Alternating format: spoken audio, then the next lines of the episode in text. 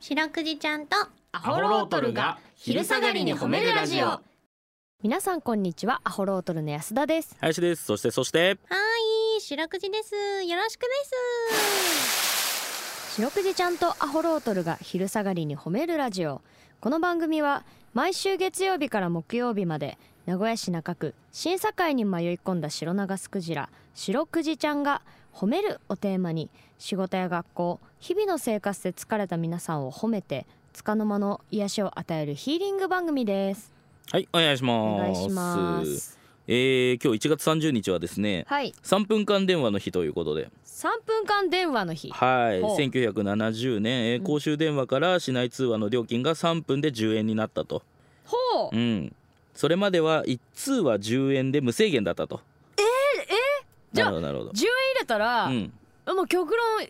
1時間2時間喋ろうと前は喋れたということそうだねすうごーんその暇電をかけたりもできるわけだね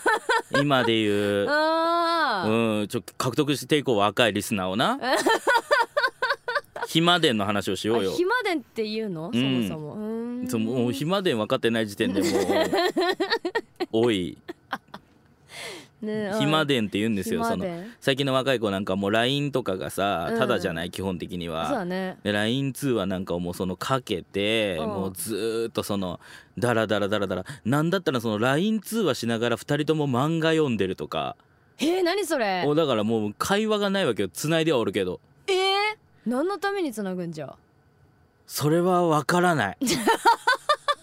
なぜなら林も30だから綺麗やって思うも んほんでもし俺に高校生ぐらいの子供がおってそれやっとったら綺麗やって言うしまあそうね今ほ基本的にあのー何つ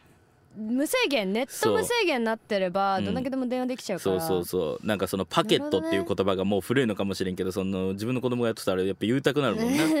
なそのお前が使っているパケットは誰かが使いたかったパケットかもしれない パケッそう無駄に垂れ流すよ無 無音でパケットを無音をパケットに包んで送るなよト相手何に、ね、無音パケットに包むって言いたくなるけどねどういう状ええ況だって確かにねだから極論だからあれだよそのお前が公衆電話から暇電かけ て公衆電話でうん寝てしまったっていうわけですよ寝落ちですよね当時だったら立ねったままはい1970年以前だったらな以前の話が、ええあそーれから3分10円になって今は大体1分ぐらいで10円かかるとへえいう感じになっておりますねすごいね昔のその経済感覚すごいなすごいねそう考えたらうん公衆電話使わないですよね安田さいやもはやね私一回さんうんあのスマホをうんあの携帯の売ってるさショップでさ、うんそのそ外出て充電なくなったから、うん充電してもらおうと思ってショップで充電してくださいって預けたの、うんでその後買い物して、うんショップに戻ってきたら、うんショップがもうさ夜閉まっちゃってはいはいはい入れんくなってさうわーで私もう低スペック ちょっと待てよな私も携帯みたいに判断し てよで外からさ「ドドドドン誰か!」とかうわ通報だ通 報お前に預かったスマホで通報したるわ「出てく れよ! 」いやそれ使わんねよ無本と呼んだるわほんでそのことを俺はなんでだって外側からこの一連の展望を見て、 言う なよで結局入れんくなってさ、うん、どうしようって言っててその後友人と約束あったからうん慌てて電話しなきゃと思ってう、さんで一応まあ財布あったから、うんうんあのもう栄中の公衆電話を、うん探したんで意外とね、うんあこんなとこにあるんだと思っうてさ、んあるあるあるあるそう、うん普段意識してなかったけど、はいはいはいでバンって入ってみてうんさ、お金入れたはいいんだけどさ、うん番号を覚えてないのよそそりゃそうだよ な無理だもんだって俺連れの電話番号なんか一つも覚えてない多分うだよね覚えてない覚えてない実際覚えてるやつおったら気持ち悪いなって言っちゃうしなんで 覚えてこんのだよごって時世に、うん、確かにねでも結局その日はもうんう泣き寝入りですようん自宅帰ってあえもう友達とはもう会わない会わずんだにもう無理だもん 迷惑うわすっごい迷惑結局公衆電話もお金入れただけでどこにだから結あー局その後は家にかけたかな実家に、はいはいはいスはマホがこんなことになっちゃっていすごいねもう大変だったよすごいね安田さんはもう現代に毒されてその生活力を失っとるね本当にマジでお前 昭和の人だったらもう終わっとるよね昭昭和の人だったらもう一回も友達と遊べんのじゃない安 田あんそれまはあ、遊たぶっだてうまいことあんなパワフルな待ち合わせないけどな今思えばな、うんその何時にどこって決めたらもう家を出た途端もう変更もな融通を利かすことももう何もできんパワフルな待ち合すわせだごいよよな今考えたならなうん、すごいよ、うん意地でも7時におらなかんのだで金時計にそうだよなお腹痛くなったらしまいだもんうなんお腹いなくなったらもうもう無理だなどうどうしよう一旦行くしかないな、もうんうそれはもう怖いよいやパワフルな時代はやっぱそういうところを駆け抜けてきとるもんでやっぱみんな元気なんで今のおじさんおばさんねあー確かにねうんそれはあるわそういう意味で言えばやっぱ我々は貧弱ですよ